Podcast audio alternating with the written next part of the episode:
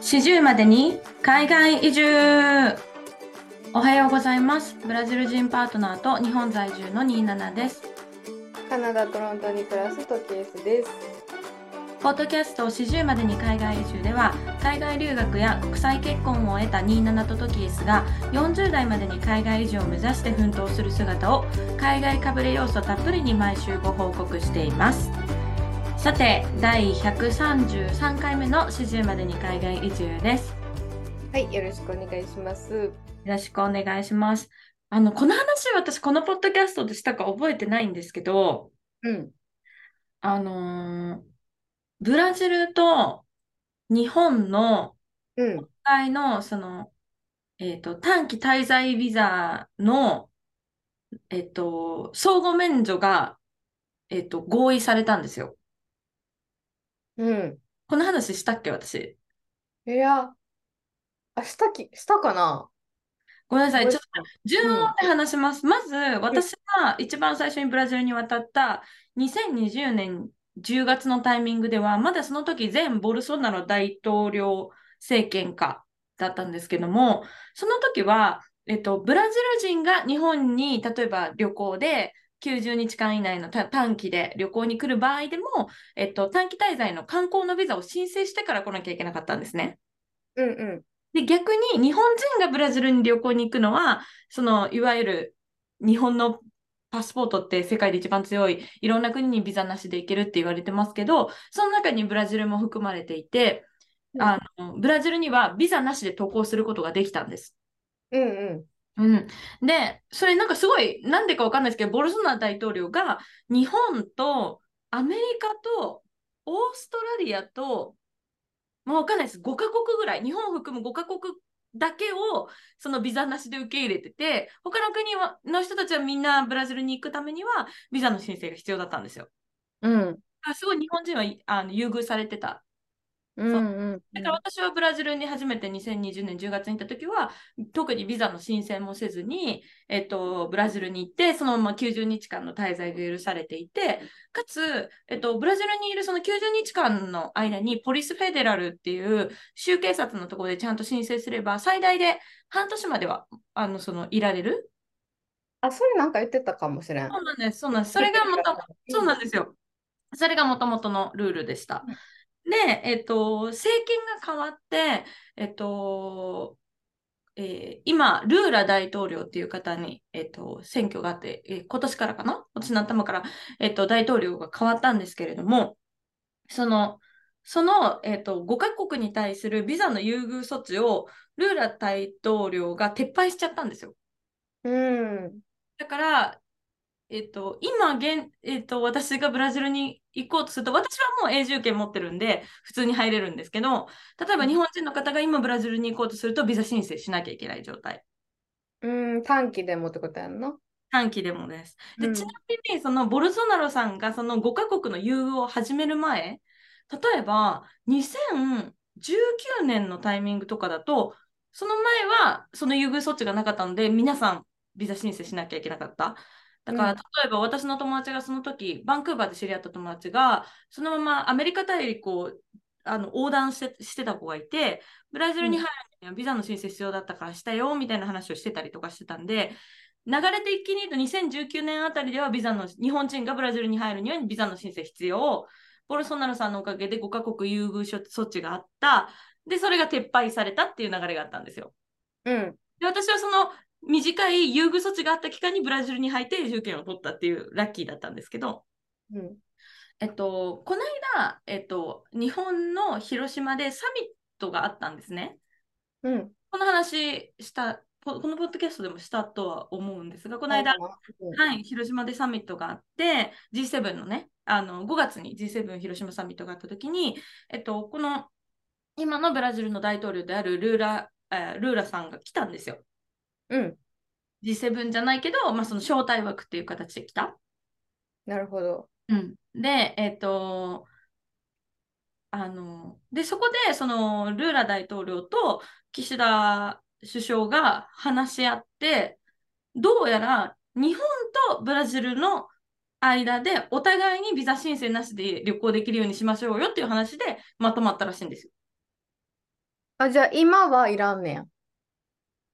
とね、今はまだいるの。なんかね、まだ合意に至っただけで、あ、でごめんなさい。さっきから私、優遇措置5カ国って言ってたけど、4カ国だわ。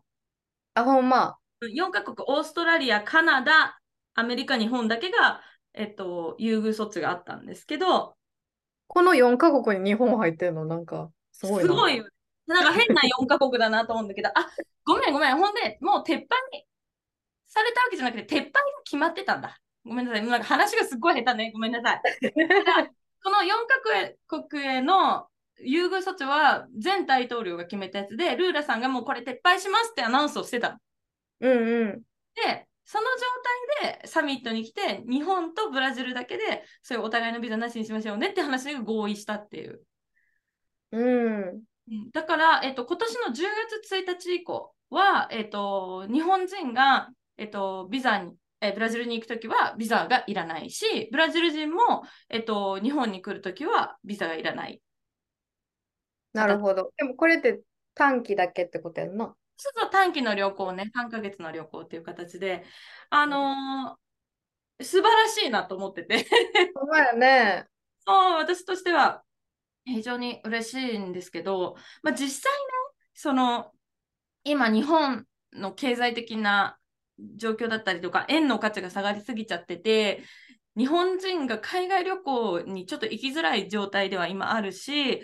えっと、ブラジル人からしても、その、よっぽどの富裕層、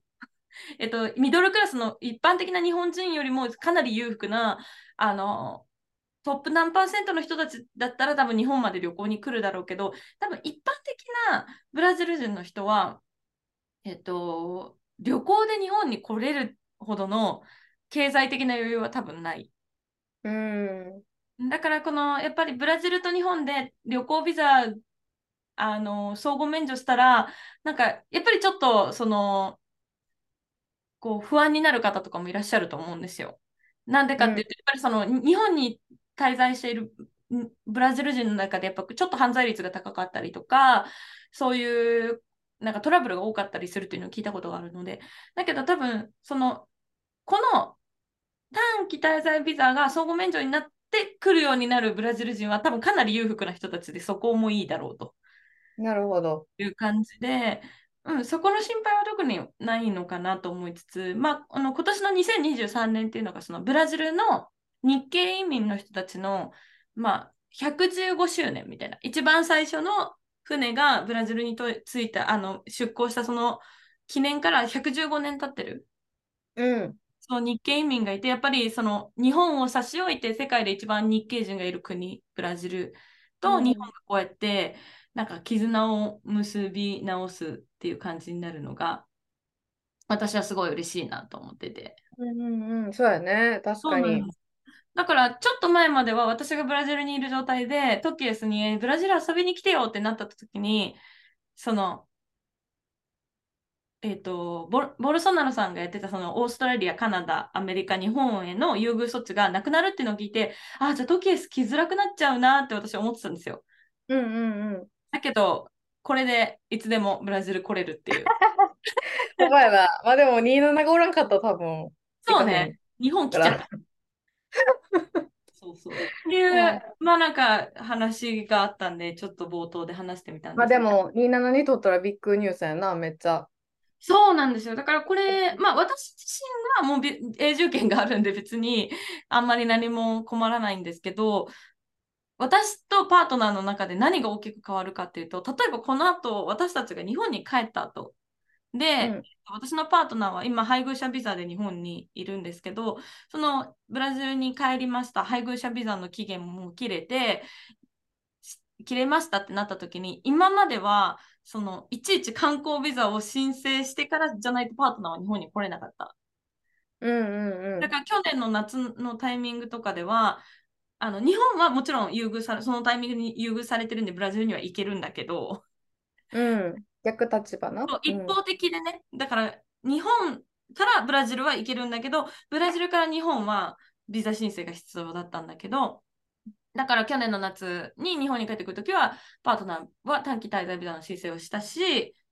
えーっっていうのがあったんですけど、まあ、今回、今後それが、あの、これが本格的に運用されるようになれば、必要なくなるから、例えば急になんか日本に帰ってきたいってなった時に、私だけじゃなくてパートナーも一緒に帰ってこれたりとかする。うんうんうん。うん、っていうのがすごい大きな違いになるなと思ってて。なるほどね。そう、じゃあパートナーさんは、うん、永住権は取られへんってこと？日本で。配偶者ビザは永住権じゃないの？えっとね、日本の永住権の取得が、まあ、ハードル高いんですよ。あ、そうなんや。他の国とちょっとレベルが違うハードルの高さで。で、27と結婚しとってもそう、かなり大変で。大変なんや。大変で、まず、まあ、配偶者ビザで申請すると、どの人も大体最初は1年もらえるんですね。うんうん、で、大体の人はその1年が何回か続くらしいの。うん、1年講師、1年講師みたいな。そうそうそう。で、運が良ければ、その次に3年がもらえる人もいたりするらしい。ああ、まあ、更新更新って感じなんやな。そう。で、その永住権を申請するためには、すごいいろんな、えっと、ハードルがあって、例えば何年間日本にいなきゃいけないとか、あとその2年、日本で年金をを何ヶ月間か納めてなきゃいけない。何年ヶ月か以上納めてなきゃいけないとか。うん。今、うちはパートナーも年金をブラジルでも払ってるので、日本では今免除措置を受けてるんですよ。申請して。うんうん、だからそれを日本で払わなきゃいけなかったり、なんかね、ちょっと待ってね、ちょっと、かなり絶望したんですよ。ああ、それ見て。うん、ちょっと待ってね。なんか、いいろんな方が YouTube に上げてて、その、とにかく日本の永住権は、なんでこんな難しいんだみたいな。あ、そうそうそう。基本的には原則として引き続き10年以上日本に在留してなきゃいけない。うん、じえ、10年 ?10 年。年いなきゃいけなくて、でもこれは確かその、えっと、一般的に、あの、なんて言うんだろう、普通に就労ビザで来た人のことだと10年いなきゃいけないのは。で、半分は多分もうちょっと早く申請できたはず。その10年よりも早く。なるほど。そうそうそう。でもそのなんか、えっ、ー、と、そう、そう、だから税金のをいくら払ってるかとかも調べられるし、あと多分日本語能力検定もかなり高いレベルを取らなきゃいけなかった気がする。うん N2 以上とかだったのかな？覚えてない。ちょっとちゃんと私が覚えていないんですけど。うん、あそうあ一応ね、定義上は、えっと、日本人、あ、違う。えっと、これだ。えっと、日本人永住者及び、えー、永住、特別永住者の配偶者の場合、うちのパートナーの場合ですね。えっと、実態を伴った結婚生活が3年以上継続し、かつ引き続き1年以上本邦に在留していること、つまり有効な結婚生活が3年間進まれていれば、長期間海外に滞在していっても、1年以上日本に在留すれば日本の永住権を取得することができますって。あるんだけど、実際は1年じゃ永住権ほとんど申請できないみたいな。あ、そうなんや。そう。って言ってる人が多くて、ちょっともう私はごめんなさい、今、あの、詳しくはちゃんと調べてないんであれなんですけど、とにかくハードルが高いっていうことだけはあるんで。なるほどね。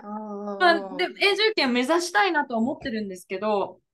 とにかくあの銀行の口座を一つ開設するにしてもすごく難しい国なので、うん、あの非常に難しいなと思っていて。うん、まあちょっとね、その辺もまた今後いろいろ調べたところ、ここでシェアしていければと思うんですけど、うんうんうん、そうで、なんか最近、その、やっぱり日本にいながらも、ブラジルに関するニュースみたいなのが、ちょこちょここう、あの、目に入ってくるようになってきて、うん、あの、先日ね、あの、えっと、ブリックスの首脳会議っていうのがあったんですよ。ブリックスって何やっけ？そうで、ブリックスって、うん、なんか、なんとなく B はブラジル、R はロシアみたいな、I はインド、C はチャイナまで多分みんななんとなく覚えてると思うんだけど、S ってなんだっけってなるじゃん。なるほどね、うちどれも知らんかったわ。ブリックス初めて聞いたわ、今。あ、ごめん。なかなかね、あの、そう、ブリックスっていう、その、うん次に来るんじゃねえかって言われてる国の、あの、ね、や。なんか G7 じゃないけど、NATO じゃないけど、なんかそういう、まあ、加盟国でこうか、なんか連盟を作りましょうみたいなことなんだと思うんだけど、まあ、えっ、と、ブラジル、ロシア、インド、中国で、最初、その4カ国にちっちゃい S がついてて、そのブリックスって言われてたと思うんだけど、途中からそのちっちゃい S が大文字の S に変わって、それが、えっと、サウスアフリカ、うん。南アフリカ？でブリックスになったんだよね。確か途中から。で、えっと、そのブリックスのなんか首脳会議みたいなのが8月の半ばぐらいに確かあったんですけど、その、まあ、どこだったかな ?UAE、アラブ首長国連邦が新しくそそこのブリックスに加盟しますみたいになったんですよ。うん。で、まあ、このブリックスが何を目的としてるかって私もちゃんと分かってないんですけど、うん。まあなんか要はグロー、うん、なんかよくわかんない。グローバルサウス、なんかその南半球、やっぱ今までの経済が全部北半球の国で占められてきたから、南半球強くしようみたいなこと、ごめんなさい。私のこの浅すぎる知識ではうまく説明できないんだけど、で、まあ何が私が言いたかったかっていうと、うんこのなんかブリックスの中で使える、なんか電子コインみたいなのみたいなのを作ろうみたいな話が出てて今。うんうんそう、え、それマジでやってほしいと思ってて、うん。うん。なんかパートナーとも話してたんですけど、結局今、その、まあ、インドとかも中国とかもそうだし、まあもちろんブラジルもそうなんだけど、アメリカドルにめちゃくちゃ依存してるんですよ。うん。だから貿易するにしても、例えばブラジルから日本のものを買いたいってなった時に、ブラジルレアルで日本のものが買えないから、うん一。回ドルで払って、ドルで日本のものを買ってみたいな、その一回こう、換金するポイントがアメリカで必要になる。なるほどね。そうそうそう。っていうので、まあその、この5カ国で使えるなんかこう、現地通貨みたいなのを促進しようみたいな。うんうんで、それ、そうなってくれて、もし万が一なんか、ブラジルとかがなんか、中国ぐらいの経済圏になったらめちゃくちゃ嬉しいなって今思ってるんですけど。うん。ね。うん。なんかそういう妄想をずっとしてた。そうしたらなんかもうすぐお金そこに投資してとか。ああ、なるほどな。うん。すごいな。なんか日本でもさ、なんか来年からまた新しい NISA が始まったりするじゃん。でも、そうそうそう。でもなんか我々海外移住組、まあ私今日本にいますけど、いつ日本から出てくかわかんない人間にとって、NISA って使いづらいっていうか、使いづらい。NISA もイデコもやっぱ日本に居住してることが、あの、条件だから、そのためのなんか免税措置だから、その海外にいるときに NISA 口座持っていちゃダメっていうのがあるじゃないですか。まあその、いやだからさ、行くたびにうち解約して、戻ったらまたなんか投資の勉強して、ああ、作らなって言って作って、んでまた解約してみたいなずっとやってんで。そう、めっちゃめんどくさいじゃん。だからもうやめたもん。もううちのうち向きではない。海外に住みたいからと思って。そうそうそう。なんか、まあ多分駐在の方とかだったらね、その駐在で海外に出てる間だけその口座をストップさせておいて、また日本に戻ってきてから再開とかって多分許されてるはずなんだけど、私とかトケースみたいにいずれ、まあ海外にもう住んで、もしかしたらそっちでもう全部過ごすかも今後人生をってなった時に、持ってられないサービスだから NISA 使えないしなと思ってて、うんだから、でも、このご時世に投資をしないというのもっていうところもあるじゃん。うん。だからこういうなんかその国によったなんかものじゃなくて、なんかこう、もっとこう、ボーダーレスに何かできる投資の通貨みたいなのが、仮想通貨まではいかなくてもいいから、なんかあったらいいなと思って。確かにねそ。れがよりそのブリックス寄りのものの何かがあれば、そっちに手を出したいな、みたいな感じなんですけど、すいません、ちょっとすごーく浅い知識で喋ったんですごーく分かりづらかったかも。ごめんなさい。大丈夫、大丈夫。でも分かる、投資のこと考えちゃうよな、やっぱり。いや、なんかやっぱり30代、まあ40歳が見えてきて、健康不安と金銭的な不安がすごいんですよ、やっぱり。うん。特にまあ私は健康不安が今すごい不安です。まあそのお金のことも散々話した後なんであれなんですけど、やっぱなんか今年の頭にあった出来事とか、まあ、自分の中に起き35歳を迎えてから怒涛に起きたいろんなことが多分結構トラウマというか心の傷になってて、うんうんうん、またあれが起きたらどうしようっていう不安が常にある。あの時の絶望感って人生で一番きつかったからあれがまた現れたらどうしようって今のこの日々がすごい穏やかで今幸せなのにそれを思い出して余計に不安になってるみたいなとこがあって。うん、じゃその身体の健康ってはじゃなくてのこう精神的な健康面が今不安ってこと？両方だね。だから、そう、両方。だから、それにとらわれてる心の問題もあるし、実際に体が大丈夫かなっていう心配もあるし。そう、だからそういう経済的なところ、体のことことかって、やっぱどんどんいろんな心配が出てくるんだなってなんか思ったっていう、ごめんなさい、本当に取り留めない話を頭でしてしまったんですが。ずっと若いわけじゃないからな。そうなんですよね。みんな年を取っていく。みんないつか死ぬから。そうそうそうそう、そうなんですよ。で、なんかそのいつか死ぬからってよく言うけど、もう、いつかマジでわかんないじゃん。うん、っていうかもうそれが明日かもしれないし、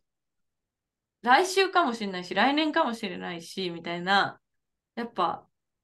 私のお兄ちゃんも自分が、ごめんなさい、私ずっと42歳って言ってたけど、お兄ちゃん41で亡くなってるので、うん、41で死ぬなんて多分みじんも思ってなかったと思うの、自分の人生の中で。うん、多分みんなそうじゃん。うん。そうそうそう。やっぱそれがね、そうそうそう。まあ、不安だよね。不安だよねって話でした。ごめんなさい。ちょっとあの永住権のことだったり、ビザのことだったり、その経済通貨の話だったり、すごい、すごく浅い、もう水面から1ミリぐらいしか言ってないぐらいの浅い知識で喋ったので、ちょっといろいろ間違ってるところがあるかもしれないです。深掘りしたかったけど、うちも知識ゼロやから。深掘りできるまま。いや、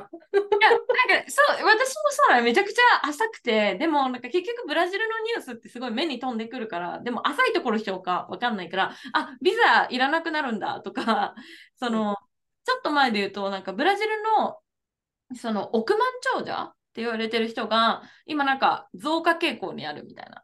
うん。見たりとかして、あ、いいじゃんと思ってたんだけど、多分、それって実際にめっちゃ金持ちの人が増えて、貧乏な人も増えてんだよ。うん、なるほどね。ニュースが目に入ってきたりとか、じゃあ日本の富裕層って何万人ぐらいなんだろうとか 調べたり、なんかまあ、そういうブリックスのニュースとかも気になって読むんだけど、ちゃんとは理解しきれてないんで、やっぱ中中田ちゃんぐらい深くちゃんと勉強しなきゃなと思うんですけど。あの人ぐらい勉強してたらもう大変やで、多分。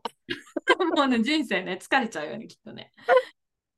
はい、えっと、そう、ちょっと話題変えます。トキウスは今週、何かありましたか？今週うん。なんか、あ、でもなんかその、映画監督の人に日本語教えてるんですけど、はいはい。ね、なんかやっぱり、なんか、すごいたった1時間のレッスンやねんけど、なんか向こうも多分、うちが映画好きなの知ってるから、うん、結構最初の冒頭20分か30分ぐらい、うん、映画のあれこれについて教えてくれるわけ。えー、めちゃくちゃいいじゃん。で、うちなんかお金もらってるからさ、うん、なんか日本語教えな教えなってなってるんやけど、まあ、その30分で、うん、こんなモチベーション上げてくれるんやぐらいモチベーション上げてくれる人やってさ。え、めちゃくちゃいいじゃん。例えば、なんか自分もなんか昔こういう状況やって映画業界に何もコネクションがなくてとか言って話してるんやけど、うんうん、でもその話してるバックグラウンドはえ映画のそのエディティングルームやから なんかさすごいなこの人と思ってうんうんうん、で話話しててでああもう30分ぐらい経っちゃったんで日本語教えましょうか みたいな感じになって、うん、ああでも大丈夫大丈夫。今のもなんか日本語の練習になったから大丈夫だよみたいな言ってくれるんやけどあその説明を日本語で彼はしようとしてくれてるって感じ？そう。でそれで間違ったところをうちが例えば、なんかスクリプトとかなんか脚本とか脚本家で、じゃあ脚本家と作家の違いなんですかって聞かれたら、なんかその違いを答えてとか、うん、そういうのを交えながら、その映画業界の話をしてくれはって、うんうんうん、まあちょくちょく教えたりするね。こうやって言いますよ。日本語だとこうやって言いますよ、みたいな。で、教えて、で、30分経って、でもなんかもう、なんかすごいなと思って、なんかやっぱり、やりたいこと即多分行動に移す。で、さらに無敵？なんていうの？恐れがない。なんかうちって結構すぐ行動はすんねんけど、うん、やっぱりチキンなとこあるから、うん。でもなんかその人は、なんか自分がまだ映画監督じゃなかった時に、なんか気になる映画とか好きな映画見つけて、その監督に直接コンタクト取ったりして、なんかメンターになってくださいみたいな。ああ。で、うんうんうん、っていう感じでいろんな人に教えてもらって、もうすごい、なんか映画業界って入ったらすごいタフで、しごかれるみたいなイメージあるけど、僕はそうじゃなかったみたいな。すごいみんな親切やったし、楽しく映画について学べたし、今もこうやって逆に今自分が、なんか、ディレクターとして、まあ、現場仕切って、やってるんだよ、みたいに言ってて、うんうん、なんか、うちの中で、なんか映画業界、じゃあ、トロントで映画業界目指したいってなった時も、周りの人とかに相談すると、なんか下っ端からやらなあかんでとかは、映画業界ってマジでなんか大変？うん。だからとか、なんかマイノリティの人やと余計大変。そうね。っていう言葉をすっごい聞いてきたから、かなんかちょっと怖いとこみたいな イメージがあって、正直トロントに来てから、トロントに来る前は、うん、ああ、トロントってなんか映画のなんかノースハリウッドって言われてるし、いい感じやんみたいな。行ったら絶対仕事できるやんとか思ったけど、実際住んでみて、で、いろんな人と話してみたりとかしたり、実際自分が人脈作ろうって頑張ってもなかなかできんかったりとか、うん、なんかこんなに映画業界、映画スタジオたくさんあるのに、こんなにも難しいことなんかとかさ、思ってて、で、周りにさ、これまで出会った人とか、うん、で、映画業界で働いてる人って結構、なんか友達に紹介してもらったとか、もともと映画の経験ないけど、友達に紹介してもらった。って入ってる人とかも多くてさ。多分日本もそうだと思う。あほんまに？だから、なんかほんまに運というかさ。うん、本当になんか、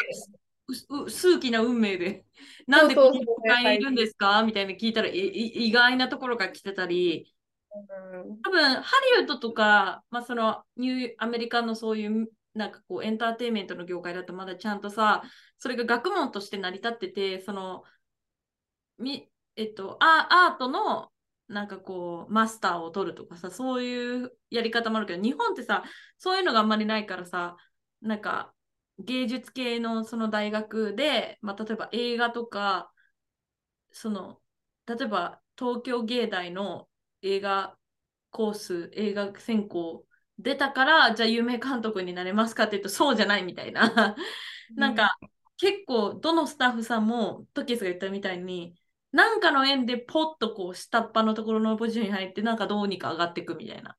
うん。まあ、あとなんか自力でなんとかこう自主制作の作品いっぱい撮ってアワード取って監督になってるとか、うん、多い気がしてて監督以外のポジションにつく人っていうのがみまあその技術畑の人は別としても制作部の人とかだと本当にたまたま就職したのが映像制作会社だったとか、なんか知り合いに誘われて映画の制作部からはじに入ったとか、そういう人ばっかりで、なんか本当に人付けで、本当になんか謎の運命でそこにいるのねみたいなの多いっていうか。ああ、なるほどね。うん。そうか、じゃあカナダに限らずなんか。うん。だから本当にネットワーキングがものを言う世界なんだなってすごい思う。うん、日本ですらまあ、じゃあ私が前、ずっと私の師匠が、なんかこれぐらいのバジェットでぐらいぐらいの作品作りたいけど、誰かいい監督知らないかな、いないかなってなった時に、その監督、その私の師匠と知り合いかどうかっていうだけで監督は決まったりするわけじゃん。うん。で、まあじゃあ、ここのポジション役者さん、このこういう人がいいけど、まあなんか全然知らない役者さんよりは自分が仕事したことあるこの事務所のこの役者さんの方がいいよなとかさ、本当にネットワーキングで全部すごい村みたいなとこなんだなと思って、ちっちゃい世界で人間関係だけで成り立っていくところもあるんだなと思って。そうやな、確かに確かに。まあ、カナダも多分そういう要素があるってことだよね、きっとね。あると思う。で、そう。で、なんかその、まあそういう話もあるし、あと、まあ、トロント国際映画祭あと1週間に迫ってる時に、やっぱりそのメディアとしてもうちは登録されてるから、ほんまに、まあ、いろんな国の多分映画宣伝担当の人からめっちゃメールくんねん。もうほんまに、えー、すごい。読んでたら大変みたいな。すごいな。ぐらい来てて、で、なんかインタビューの案件とかも来たりとかしてて、うん。こういうのやると、なんかうちはなんか逆に、あ、なんかやっと、なんかゆ夢っていうか一つの、まあ、うちいろんなゴールがあんねんけど、そのうちの一つをやっと叶えられるやんってなってんのに、なんか、多分やりたいことがおたくさんありすぎるから、うん、この一個が叶っても、例えば別のとこでなんか、例えば映画業界入りたいって言ったのに全然踏み出されへんみたいなところで結構なんか、なんていうの時間無駄にしてんなって思う時もあるねん。なんか、まあ難しい、説明しづらいけど、なんか結構そういう、なんていうの、モチベーションも上がることもあるけど、逆に、うん、目の前ですごい成功してる人見ると、うん、なんか自分も頑張って映画ジャーナリストとして成功しようって頑張ってるけど、ほんまにやりたいことの、なんか、うちがやりたいことで成功してる人を目の前にしたときに、うん、え、なん、なんて説明したらいいか分かんないけど、めっちゃ複雑な気持ちになって、めモチベーションめっちゃ上がった。ただ、ものすごく理解したい。理解したいけど、今のところ全く分かってないかも、私が。錯覚しちゃうと思う。なんか、映画ライターとして、うん、なんかハリウッド俳優にインタビューするっていうのがずっと夢やった。で、それが達成して、うん、いや、ほんまでもうち映画とかやっぱ作りたい。うんうんうん、作りたいって言うけど、でもこっちの仕事も成功したし、うん、キャリアをどんどん積んでいきたいから、こっちにしがみつきたいけど、うん、でも同時進行することってやっぱ難しい。ああ、そういうことか。うん。うん、だからほんまに自分がやってる、え自分がやりたいと思ってることで成功してる人と直接話す機会が週一であって、うん、その時になんか、何してんねやろなと思っちゃうというか、まあ結構うちこれ、独身で一人でっていうのもあると思うね。多分、うん、こうやって複雑な気持ちになった時に、なんかすぐに話せる人がおらへんっていうのがあって、自分の中でモヤモヤして、なんか、何しとんやろうとか。要は、あれだよね、ライターとしての道と、まあ、さっき言った通り、トキエスがいろんな自分にの中でゴールというかやりたいことがあるっていう目標がいろいろ自分の中にある中で、そのライターとして成功していく道と映画を作るっていう道が、まあ、大きく2つ分けてあった時になんか多分今本心的に取り組みたいのは映画を作ることだけどでもこのライターとしてのキャリアも積んでいきたいしみたいなところだよね。そうそうそうそうそう。それですごいなんかあと緊張もあると思う。なんか初めての国際映画祭やし、やっぱりメールとかどんどん来るのになんかいろんな言葉で来たりするんで、なんか英語で来るんだけど、なんかたまに、ナマステ みたいな感じで。ナマステ始まるの。で始まったり、うん、なんかこの映画について記事を書いてくださいとか、この映画紹介してくださいとか、スクリーニング来てくださいみたいなのとか、やっぱすごい来るから、なんか本来自分がやりたかった自分が立ちたかったポジションに立ててるんやけど、今。うん、映画ライター側としてはね。そうそう。ただでも、もやもやが過ぎ、なんかすごい、まあ、緊張もあると思う。なんか全部一人でせなあかんから、なんかインタビューも一個決まった、その国際映画祭で。うん、インタビュー決まったけど、じゃあ、自分と一緒に働いてくれる、じゃあ、カメラマンとか、ビデオグラファーとか、じゃあ雇えるんかって言ったら、うち、いや、そんな雇える予算がない。うん、全部自分でやらなあかん。で、マイクとかも、なんかインタビュー用のマイク、じゃあどこで借りるんや、どうたらとか、なんかいろいろやって多分てんやわんやなとこもある。だからちょっとごめん、うちも話まとまってないけど、まあそんなてんやわんやな一週間やった。なるほどね。あでもすごいよてんやわんや。うん。すごいよく分かった。やっぱその映画ライターの方の方が、まあ、トロント国際映画祭を控えて、いろんなプレッシャーがある中で、まあ、ふと立ち止まって、本心的には今私がやりたいことは映画を作ることなのに、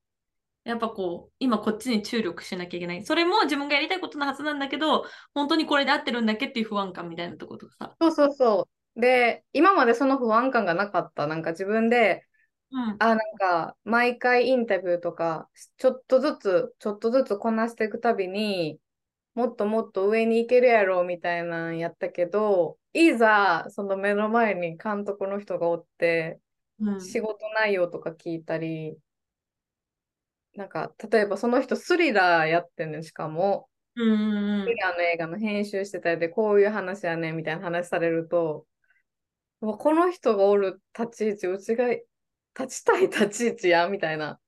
に、なんか改めてなんか気づかされた？え例えばさ、まあ、たらればの話だけどさ、今、うん、もし自分にその映画監督の地位がもう確固たるものがあって、その状態で映画ライターとしての地位を築きたいって思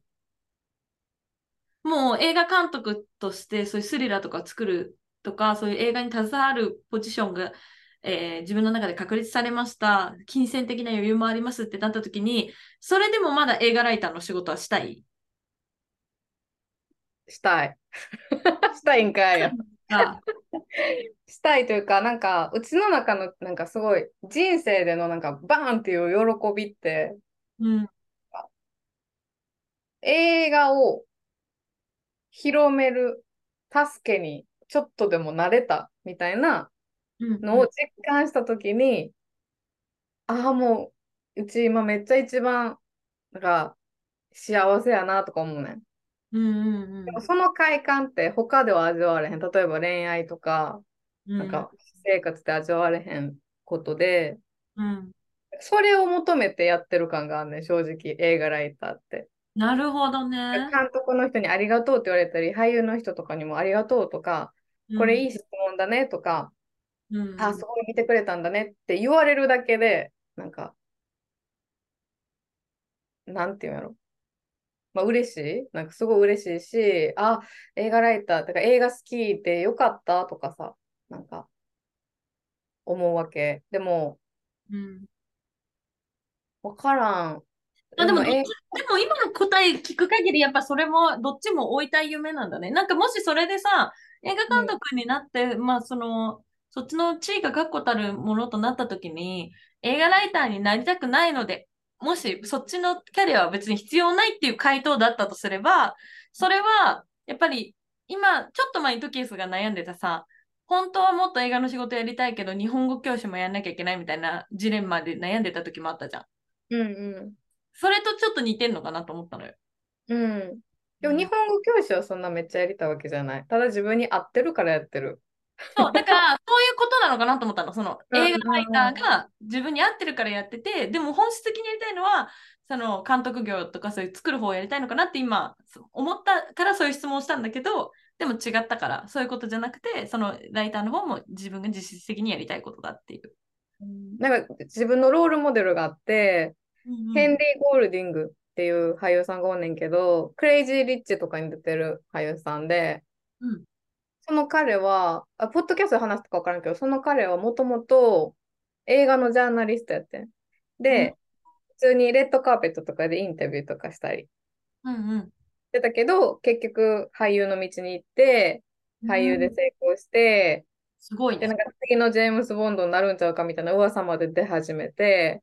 へえ。その人のインタビューとか聞いてると、あ、なんか、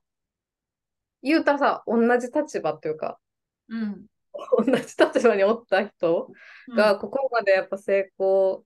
してしかもなんかずっと自分が映画ジャーナリストの立場やったけど、うん、やっぱ自分も映画に関わりたいって思って、でな、なんか中に入っていった人やから、うんそれを見てると、なんかいいなと思いながらも、私何もしてないなと思思っちゃう。いや、何もしないことはないよ。むしろしすぎなのよ、いろいろ。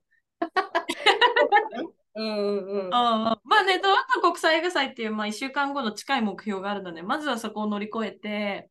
あの今回全部一人やからな、なんか。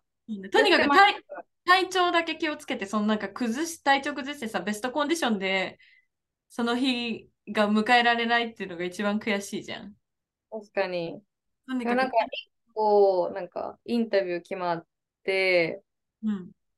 なんか、まあ、今まで言えないんですけど、なんか私が高校の時に、うん、なんかはじなんか高校の時に友達と初めてが思い出の映画みたいなのがあって、それの主演やった人、だから日本人の俳優さんやねんけど、あ、そうなんだ。うん、その方と監督さん、2ペアかなでインタビューすることが決まって。あ、トロント国際映画祭でうん。で、え、すごいそうそう。で、なんか、ちょっと緊張してる。初めての、なんか、パターンやから。すごいじゃん。なんかどんどん自分が憧れてた人だったり、会いたかった人に会える。うん、会いたい。いいね。なんかまあ、まだ本当にトキスは、まだまだこれから先も上り詰めていく今、夢の途中って感じだからさ。これから。でそういうなんか迷いとか悩みとかどう表現していいか分かんないって気持ちですらシェアしてもらうとすごく参考になると思うのでもっとシェアしてもらう。私の気持ちは。喋りたいから喋ってるだけやからちょっと話ぐちゃぐちゃやったけど。いやもう私の前半のブラジルトークよりはマシよ。ごっちゃごちゃ。あ、そういえばさ、 Fan Expo 行ってなかった？行ったよ。楽しかった。そう、だから私もう、去年の Fan Expo から1年経ったっていうことにビビってんだけど。うちもビビってるぜ、めっちゃ。1年早くと思いながら、そう、あの、まあ、 Fan Expo って、まあ、えっと、えー、アメななんて言ったらいいの？どういうイベントって define したら説明したら、えー、コミコン。コミコンだね。コンベンション。うん。コミックスのコンベンションで、カナダである大きいイベントで、うん、ホットケース去年行って、えっと、ストレンジャー・シングスの俳優さんと写真を撮ったエピソードだったりとか、いろいろシェアしてくれてたんですけど、今年はどんなことしたんですか、ファンエキスポで。今年は、でも、あの、友達と行った、去年って一人で行ったけど、うんうん、今年は友達ができたから、友達と行って、だから今年は、まあ、あの、ストライキの影響とかもあって、俳優さんとかが、例えば、あの、ミリー・ボビー・ブラウン、あの、ストレンジャー・シングスの11の子来るって決まってたけど、やっぱストライキの影響でやっぱりキャンセルしますみたいなのがあったりとか、いろいろあって、結構俳優さんキャンセルとかしてて、で、うちも言ってむっちゃ好きな俳優さんが来てたわけじゃない。一人、なんかシャザムのザッカリー・リーバイっていう、あの、ラプンツェルのあの、泥棒の声の人？ユージーンの声そう、ユージーンの声の人ぐらいやけど、うん、なんか、高かったよな、なんか写真が。すごい。ツーショット撮るやつだよね。ツーショット撮るやつ。なんか高く感じちゃって、で、なんか今回、なんか友達と行くし、逆になんか途中で別行動して、なんかするより、なんかゲームとかアトラクションがいっぱいあったから、友達となんか参加した方がいいかなと思って、うん、なんかそこまでむっちゃ好きな俳優さんが来るわけじゃないし、うん、思って、だから今回は誰とも写真撮らずに、あの、トークショーとか参加したりとか、うん、は普通ミニゲームとかして買ったらチケットがもらえてでそのチケットと交換してなんか景品もらえるみたいな。うん。やったりとかしててで、まあ、うちその、先週のエピソードで話したんですけど、なんか、あの、ブルービートルの俳優さん好きになってから、コブラ会にむっちゃハマってるっていう話を、その一緒にいたお友達にもしたら、すごい丁寧になんか、あの、グッズエリアとか歩いてて、T シャツとか見つけたら、うん、あ、コブラ会の T シャツあるよとか。ポスターのとことこもわざわざなんか、あの、C のところ、コブラ会の C のところ探して、ないねとか言ってくれたりして。え、なんか、買ったコブラ会グッズ買った？買ったよ。あスマホケースがコブラ会になってる。そう、そうなん。でもこれちょっと恥ずかしい。なんか、なんかわかる？なんかさ、コブラ会の、なんか、あの、ロゴっていうのかな？なんか、うん、ちょっと、ダサのヤンキーみたいな。なんて書いてある strike。 Strike first。Strike first、no mercy って書いてある。Strike first、strike hard、no mercy。って書いてあって、丸い、なんかビールのコースターみたいなやつの、外側にそうやって文字がバーってサークル状に書いてあって、中にコブラのマークがあって、コブラ書いて赤い文字で書いてあって、全体は黄色みたいな。まあ、確かに、うん、あのヤンキーステッカー味が。そうそうそうそう。恥ずかしいねんけど。恥ずかしいねんけど、でもなんか満足。なんか、しかもうち iPhone11 やから、もう売ってないのよ、ケースがどこにも。ああ、じゃあちょちょうどあったんだ、その iPhone11。ちょうどあって、だね。うん。じゃあよかったと思って買って、で、これで Netflix 開いたら、プロフィールのさ、画像選べるやん、アイコン。はいはいはいはい。それも好きな俳優にしてるから、なんかこの携帯でもう Netflix 見るのめっちゃ今楽しいね。もう信じられない。2、3週間前に推し活って何とかさ、人人の気持ちが分かんないと言ってた人が、もう皆さんご覧ください。このたった2週間の人はね、推しを見つけると変われるんですよ。変わります。はい、変わる変わる。すごい変わりっぷりで、私は大変満足しております。嬉しい。なんかほんまにネットフリックス以来でそのアイコンが出た時、めっちゃニヤニヤしてると思うし。あ、そんな好きなんだ？うん、そうそうそう。しかもな、ずっとベクナやってん。あの、ストレンジャーシングスの悪いやつ。ベクナってあの、なんか怪物みたいなね。そうそう。いやずっとなんかグロテスクなアイコンにしてたわけ。はいはい。最近変えたから、うん、最近、ダダーンって開けるときも楽しい。ネットフリックス。いや、ほんとさ、推しってさ、些細な生活にさ、喜びを与えてくれるよね。そういうとこ。ね。ほんまにそう。ありがたいわ。だから日本で推し活が流行るのって本当よくわかる理由が。うちもよくわかった。数週間前まで分かってなかったけど。いや、よかったよかった。楽しそうで。楽しいです。はい。そんな感じだったよ。はい、うん。ナイスな情報ありがとうございました。えー、っと、では、ちょっと冒頭の雑談長くなってしまいましたが、えっと、本日も早速始めてまいります。はい。海外かぶれの御堂沢女子で伝える今週の海外ニュース。コーナーでは日本のメディアではあまり取り扱われない海外ニュースから今の世界の動きをウォッチしていきます。今週はどういったニュースになりますでしょうか？今週は、えっと、ネットフリックスで実写版のワンピースが配信されたんですけど、うん、結構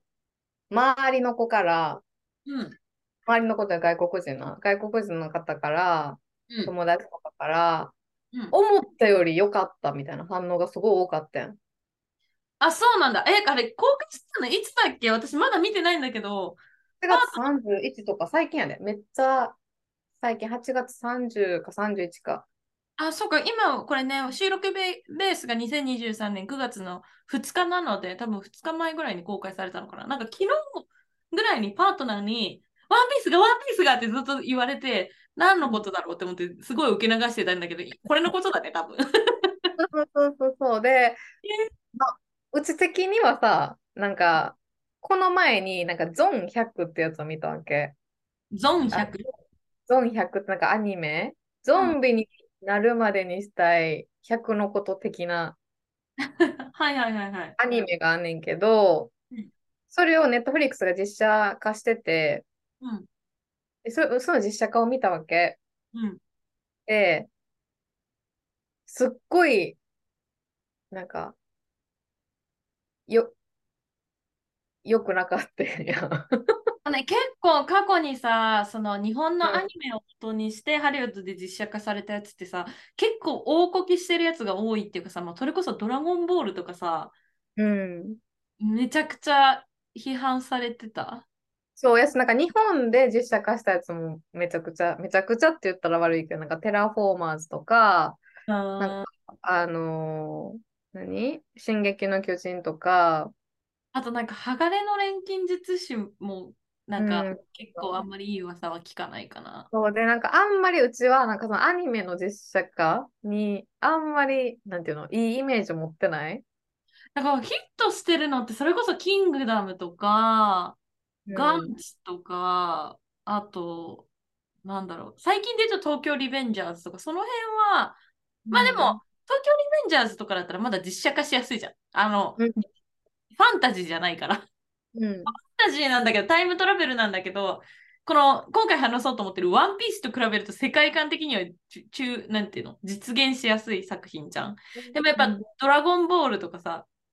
ああいうなんか、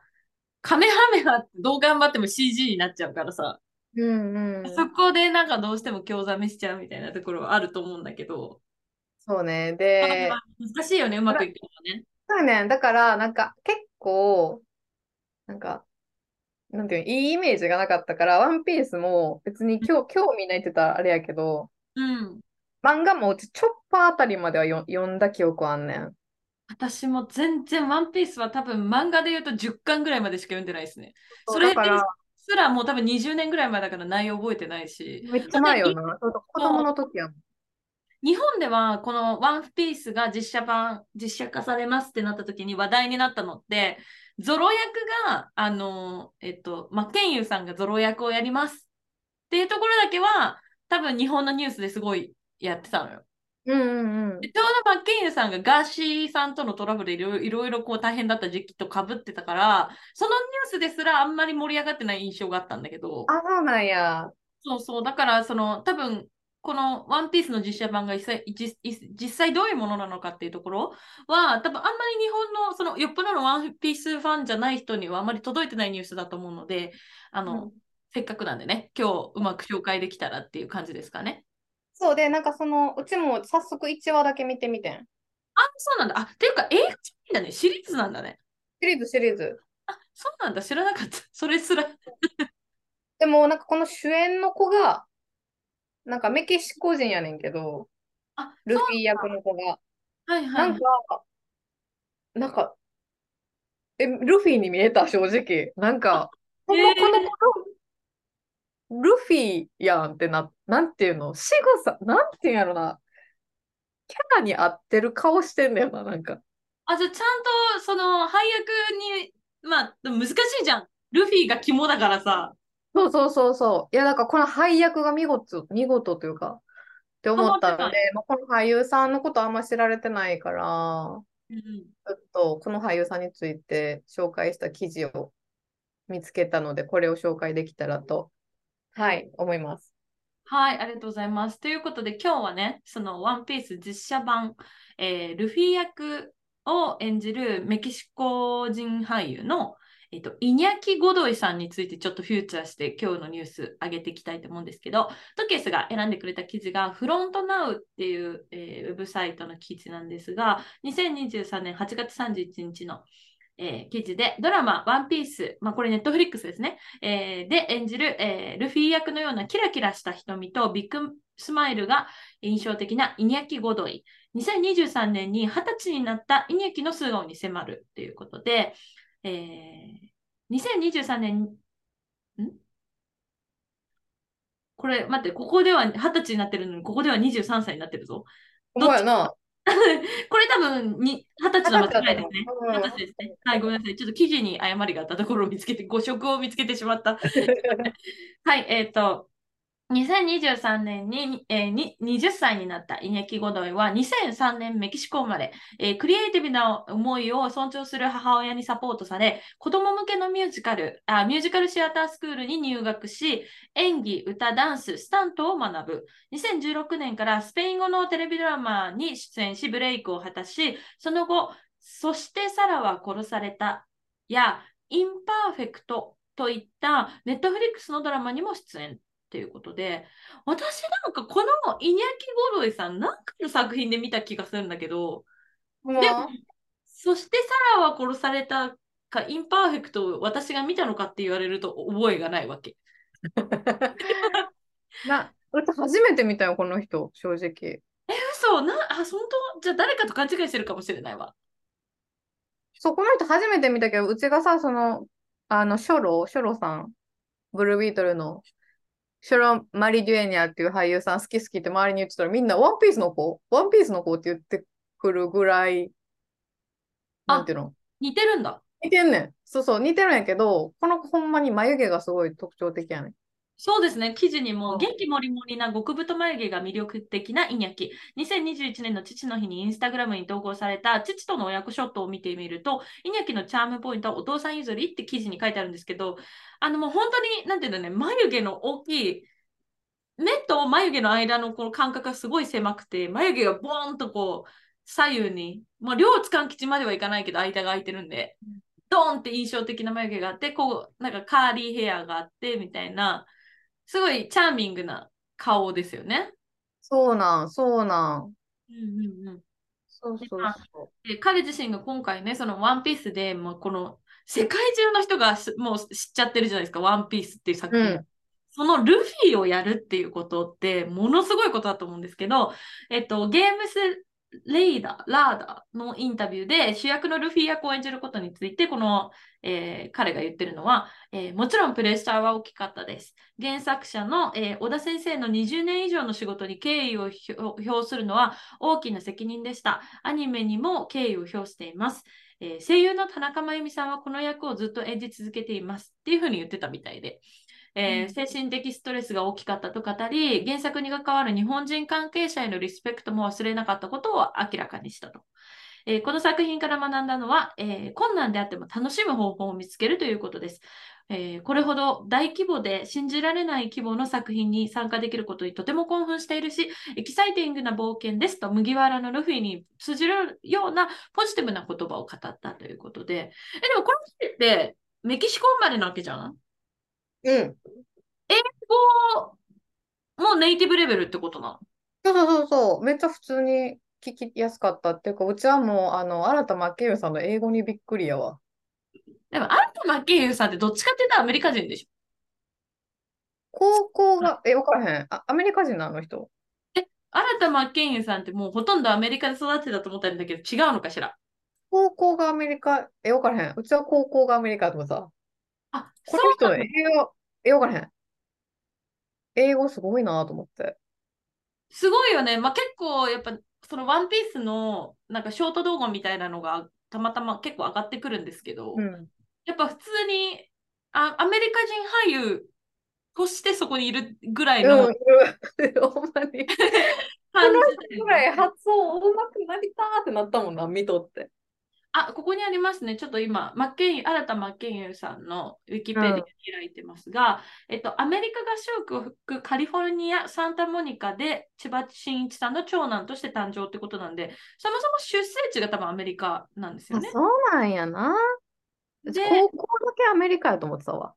っと、幼少の頃から空手道、機械体操、えー、水泳、ピアノの稽古に明け暮れていた、えー、空手については LA 区空手大会で優勝する実力を持つって書いてある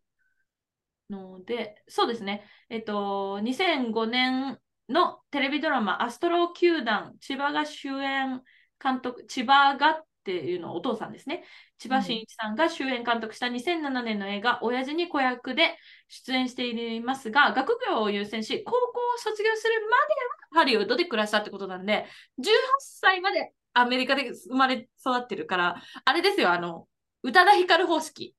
ああ、なるほど、ね、英語がファーストで、日本語の方が後から来たみたいな感じじゃない？なるほどな。だからか。わかんないけどね、あの家庭内ではあのよくあるこの、ね、日系のファミリーみたいに家の中では日本語でみたいな感じだったかもしれないんですけど、まあでも確かに英語がすごく。なんかさ、ゾウってさ、なんかめっちゃ大きい声で話すキャラでもないからさ、なんかボソボソって話すキャラやからさ、うんうんうん。なのに、この人の英語すごいなと思って見てたんよ、昨日。めちゃくちゃナチュラルに馴染んでるよね。なんか変に差し込まれた日本人、なんかやっぱ日本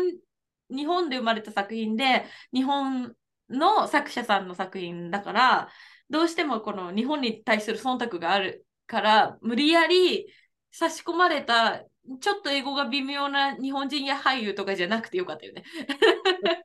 ほんまにすごい素晴らしいなと思って、まあごめん、ちょっとあの、マッケンユさんに変わっちゃったんやけども、この、イニャキさん。はい。はい。で、あのー、ルフィ、なんかこなんかこのワンピースってほんまに一番最初のエピソードが描、ほんまに描かれた。から、うちもアニメと漫画で読んだことあった、こんな話あった、こんな話あったみたいな、が描かれてるんやけど、やっぱり、え、なんて言ったらいいんやろ、ほんまになんか漫画から飛び出してきたみたいな子やなと思って、なんか。あ、そうなんだ。今まで見た実写映画で、うん、一番なんかこうキャラに似てるというか、よう探し出してきたな、この子みたいな 風に思った。ただでもうちはめっちゃワンピース好きで、もう全巻追っかけてますっていうタイプではないからそう見えたんかもしれない。ただ、むっちゃ好きな人からしたら違和感かもしれへんけど、なんかこの小学校の時にアニメと漫画見てました。で、まあ、チョッパーぐらいまで見てました。っていう人が、この人見ると、あ、すごいなんか、なんていうの、すごい人見つけたなとはなった？そうだよね。なんかちょっとなんかさ、いろんな、私もチラッチラッとしかいろんなティーザーとかいろんなショートとかしか見てないけど、めっちゃネアカっぽいじゃん。そうそうそう。なんかしかもすごい、何無邪気やねん、多分、笑顔とかが。なんかその無邪気さが結構ルフィっぽさがあるっていうか、多分元性格がルフィ味がある人だよね。うん、そうそうそうそう、すっごい無邪気。だから、めっちゃ笑顔ですっげえポジポジティブなこと言うやん、ルフィって。うんうんうんうん。だからその、それにすごい合ってんのかな？そうだね。そうかも。そういう感じ、だからってことだよね。あとやっぱりこのいろんなインタビューとか見てて思うけど、やっぱりこのワンピースに対するリスペクトとか、原作者に対するリスリスペクトとか、あとその、もともとそのルフィのボイスオーバーをずっとされてる田中真由美さんに対するリスペクトとか、やっぱこう、なんか他の漫画、ワンピースファンの人たちが見てて、嫌な気持ちにならない形で真摯に取り組んでるところが多分ファンから見て受け入れられやすい状態でこう作品取り組んでくれてる。うん。っていうのは、そう、っていうのはやっぱりこの間のエピソードでさ、白雪姫の話したじゃん。したな。ああ、あったあった。やっぱ白雪姫のエピソードで、まあ、来年実写化、実写映画化されるディズニーの白雪姫の、やっぱ主演の女優の方が、やっぱり作品に対するリスペクトとか、ストーリーに対するリスペクトが全くない人が白雪姫をやることで、新しい白雪姫像をやりたい気持ちはわかるんだけど、その、そのファンの人たちを傷つけてしまってる彼女の言動によって。で、それはあるべき姿ではないし、それによってすごくバックラッシュが起きてるみたいなことがあるから、やっぱそうならない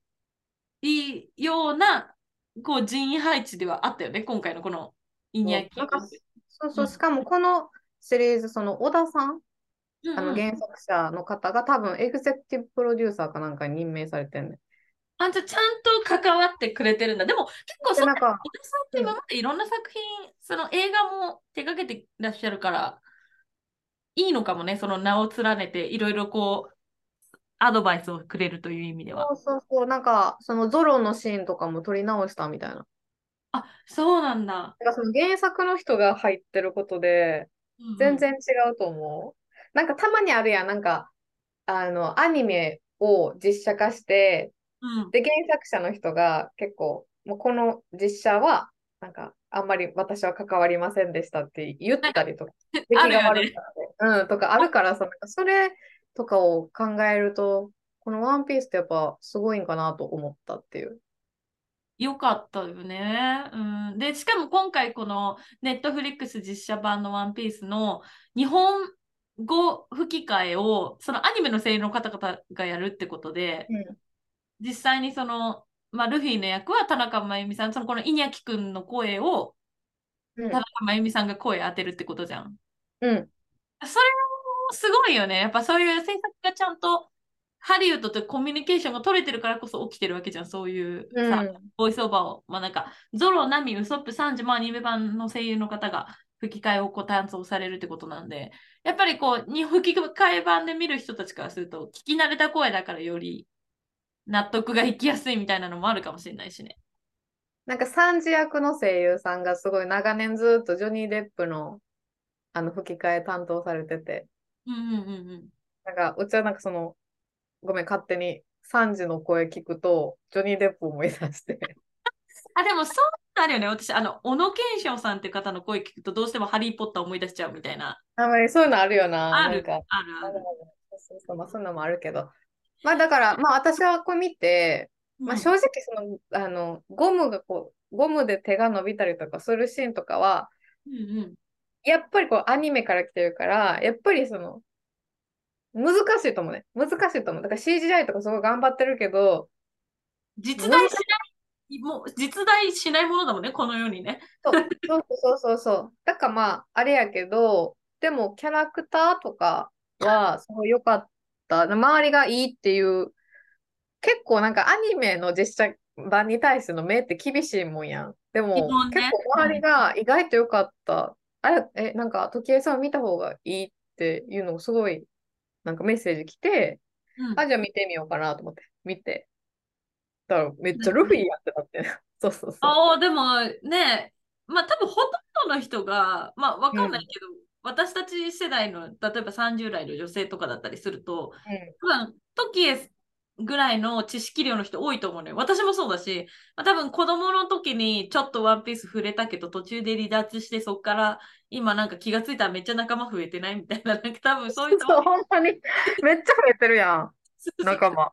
そうそうそう。だからそういう人が多いと思うから、まあ、いいかもね。そういう人があんまりこう、ワンピースにすごい強いこだわりがある人を見たらね、トケスが言ったように違和感がある部分もあるかもしれないけど、そうじゃなくて、フラットな目で。でもちょっとは知識がある状態で見たら非常に面白いかもしれないので、ぜひ興味ある方ね、ネットフリックスで公開始まったみたいなので、えっと、このシリーズのね、ワンピース見てみたらいかがでしょうか。でね、最後にこのフロントナウの記事で、えっと、このイニャキ・ゴドイさんの、えっと、えー、なんだろう、ハートウォーミングなことも書いてあったんで、ちょっと読もうと思うんですけど、うん、えっと、えー、妹宮思い、宮っていう名前の妹さんがいらっしゃるんですね。宮思いの兄、えー、小児脱毛症の啓蒙活動に熱心っていうことで、えっと、イニャキの妹の宮は脱毛髪の毛が抜けちゃうやつですね。脱毛を引き起こす自己免疫疾患を患っていることから、イネキは児童脱毛症プロジェクトを支援している。えー、彼が言うには、えー、もっと多くの人が脱毛症について知っていれば、脱毛症に悩む子どもたちも脱毛症についてそれほど奇妙に感じなくなるのではないかと思います。と、えー、バンティバンバニティティーンのインタビューで答えてるということで、あの、優しいお兄ちゃんみたいなエピソードもあって、なんかこの、なんか優しい感じもさ、ルフィ味があるね。あるね。そうやね。そうね。はい。まあそんなすごく、あの、ご本人自体も魅力的な、えー、イニャキ・ゴドイさんが演じるルフィね。ぜひ皆さんご覧になってみてはいかがでしょうか。はい。はい、ありがとうございます。はい。はい。では次のコーナー行きたいと思います。映画ライタートキエスによるおすすめ映画紹介。このコーナーでは映画ライターである私トキエスが独断と偏見によるおすすめ映画についてご紹介していきます。お願いします。はい、えっと、今回はトム・ハンクス主演で、クリント・イーストウッド監督の映画、うん、のハドソン川の奇跡っていうのをまあ、ご紹介できたらと思うんですけど、これ見たことある？あ、見たっけ？覚えてない。でも多分ストーリーラインはわかるよね。これなんか実在の、なんていうの？実際あったことっていうかさ。そうそうそう、なんか2009年に、まあ、ニューヨーク、うんうん、2009年の1月とかやから、もうめっちゃ寒いよな、1月のニューヨーク。ニューヨークで実際に起きた事件を取り扱った一本で、うん、で、まあ、あのー、まあ、あの、簡単に説明すると、その1月に、そのサリーっていう機長、これトム・ハンクスが演じてるんですけど、なんかサリーが機長を務める、まあ、あの飛行機のエンジンに、まあ、鳥の群れが激突して、うんうんうん、片方だけのエンジンとかだったら大丈夫やねんけど、両方のエンジンに激突したから、まあ、機能しなくなったよな、エンジンが。うんうん、で、まあ、どんどんどんどん墜落していく中、まあ、あの、管制室とこうやり取りしながらも、まあ、サリーはそのハドソン川が近かったから、うん、えっ、ー、と、まあ、空港に戻るんではなくて、ハドソン川へ、えっ、ー、と、不時着？うんうん、言うたらその水の上に不時着することを決断してで、この決断って事故発生からなんか208秒っていうすごい短い間での出来事やってんけど、まあ、無事に、まあ、すごい困難なことやねんけど、この川に不時着させるって。うん、でも、えっと、サリーは、まあ、あの長年、30年以上、なんか機長やってたから、パイロットしてたから、うん、無事に機体を不時着させて、まあ、観客全員が、まあ、生存するっていう、そういう偉業を成し遂げんねん。乗客がね。うんうんうん。あ、ななんて言った観客って言った乗客。ごめん。はい。で、えっ、ー、と、まあでも、その事件が起きた後に、結構、なんか事故調査委員会とかがさ、うん、なんか真相を追求せなあかんやん。そうね。その時に、そのサリーの決断、このまあ、言うたらさ、危ない決断、川に普通だって、うん、そうだよね、飛行機がさ、何かのトラブルでエンジンが止まっちゃったら、基本は空港に戻ろうとする。うんうん。ってことじゃん。だから川に不時着陸しようって結構イレギュラーな決断だよね。そうそうそう。だから、なんか結構、あの、その判断は本当に正しかったのかみたいな。を、なんか問われて、で、しかもある疑惑が重なって、まあ、サリーは殺人未遂の罪に問われてしまうっていうストーリーやねんけど。え、そうなんだ。そうそう。で、この作品って、なんか自己そのものを描いて結構さ、ハラハラさせてくるさ、なんか結構、九死に一生的ストーリーとかあるやん。まあ、そういうのではなくて、うん、なんか本作での肝って、多分サリーの判断についてすごい厳しい目が向けられてること。うん、で、それが多分すごい緊張感みたいなのをすごい高めてて、うん、で、なんか、重要なのが、なんかサリーが結構悪夢を見るシーンとかもあって、で、その悪夢が、彼が操縦する飛行機がマンハッタンの高層ビルに突っ込んじゃうみたいな悪夢を見ちゃうんやけど、うん、まあ、そんな感じで、サリー自身も自分の判断に疑問を投げかけてるって感じだね。ああ、なるほど。だから、なんかその事故後、メディアとか出会う人からも、なんかすごいヒーロー扱いされるんやけど、うん、なんかそんな彼が、まあ、その自分自身にもこういうなんか疑問の目を向けながらどうやって疑惑を晴らしていったのかみたいなのがすごい描かれてる作品で私見たと思った見てないわこの作品あほんまに？でトム・ハンクスってやっぱ演技が素晴らしいからさやっぱこういうシリアスなドラマにすごい合ってるなと思って、うん、うんなんか実際起きた、まあ、奇跡で称賛された事故について、まあ、この裏側で何が起きてたのかとか見るのにはすごいいい作品だったので、まあ、ぜひぜひ見てもらえたらと思います。私これあのなんか着陸するところまでの映画作品だと思ってたのよ。ああよよくあるなんかヒーローものの映画みたいな感じでハドソン川の奇跡だけを描いてる作品だと思ったんだけど基本はその後なんだね。そうそうそう。へえー。うん。面白よかったよ。面白かった。というか、ほんまにこんなんあったんやと思って。びっくりの作怖いよね。なんて言うんだっけ？バードストライク？うん。っていうんだっけ？その鳥がエンジンに入っちゃうのめちゃくちゃ怖いよね。それで怖い。でもありえることやん。